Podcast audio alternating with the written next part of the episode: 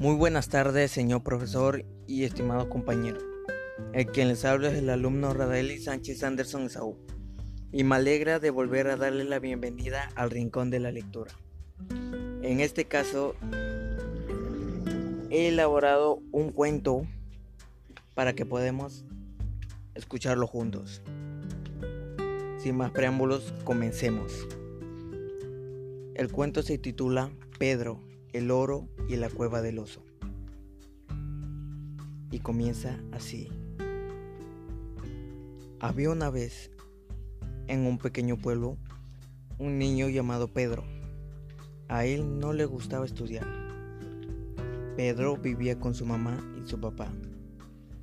Ellos siempre lo llevaban a la escuela, pero él no prestaba atención a la clase. Un día, cansado de las clases y de la escuela, Pedro aprovechó un descuido del profesor y decidió escaparse. Por el camino encontró un hombre que tenía ropas viejas, que gritaba de alegría, ¡Soy rico! Este hombre decía haber encontrado una cueva de oro. Cuando Pedro escuchó la noticia, decidió ir en busca del oro Entrando en la cueva, el niño escuchó. El niño descubrió que la noticia era verdad.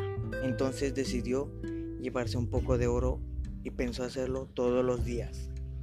Desde ese día el niño se escapaba de la escuela e iba a la cueva para sacar un poco de oro.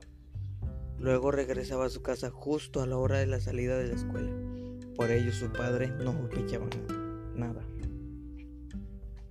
Un día, cuando el niño estaba en la cueva buscando oro, de repente apareció un oso gigante y empezó a seguir a Pedro.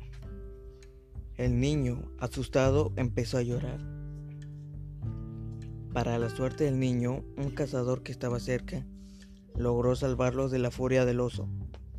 Cuando ya estaban seguros, el cazador le advirtió al niño que no entre a las cuevas, porque había un hombre que puso una trampa para las personas a las que no les gusta trabajar, a las que les gusta ir por el camino fácil.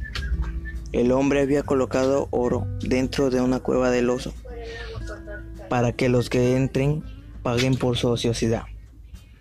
Finalmente, el cazador acompañó a Pedro a casa de sus padres y él tuvo que contar lo sucedido a su padre.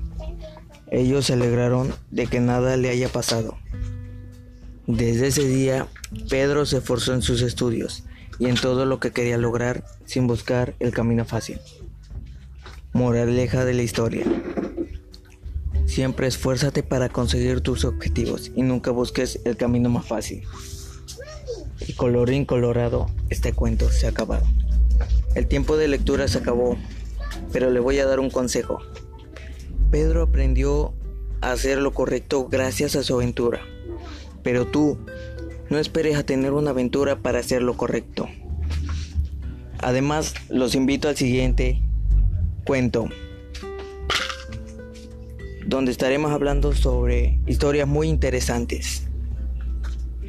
Y les agradezco y les doy las gracias al profesor, a ustedes compañeros y a todas las personas que puedan escuchar este podcast.